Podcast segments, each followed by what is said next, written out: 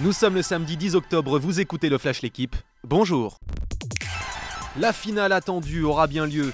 Novak Djokovic est venu à bout du grec Stefanos Tsitsipas en demi-finale de Roland Garros hier soir. Une victoire difficile en 5-7 et 4 heures de jeu qui permettent au numéro 1 mondial d'affronter le maître des lieux, Rafael Nadal, tombeur en 3 manches de l'Argentin Diego Schwartzmann. L'Espagnol n'a concédé aucun set avant de disputer sa 13e finale porte d'Auteuil.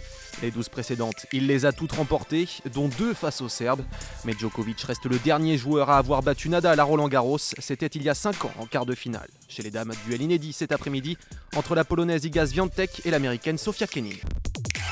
Les clubs peuvent compter sur nous. Le nouveau président de la Ligue de football professionnel, Vincent Labrune, s'exprime dans l'équipe après le non-paiement par Mediapro de l'échéance de 172 millions d'euros de droits télé lundi. Il assure travailler, je cite, d'arrache-pied pour être en situation de payer les montants budgétés par les clubs.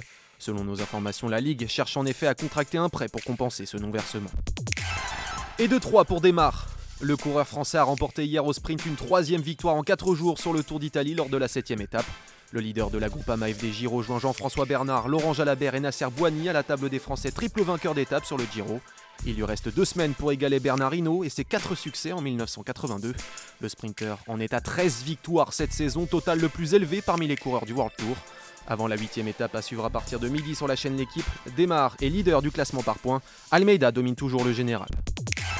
Une copie presque parfaite après un mois sans jouer. La Rochelle est allée battre Bayonne en ouverture de la quatrième journée de top 14 hier 36 à 19 pour son premier match depuis le 12 septembre.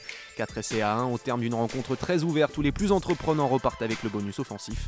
À suivre aujourd'hui 4 matchs dont Racing 92 Toulouse à 21h. Merci d'avoir écouté le Flash l'équipe. Bonne journée.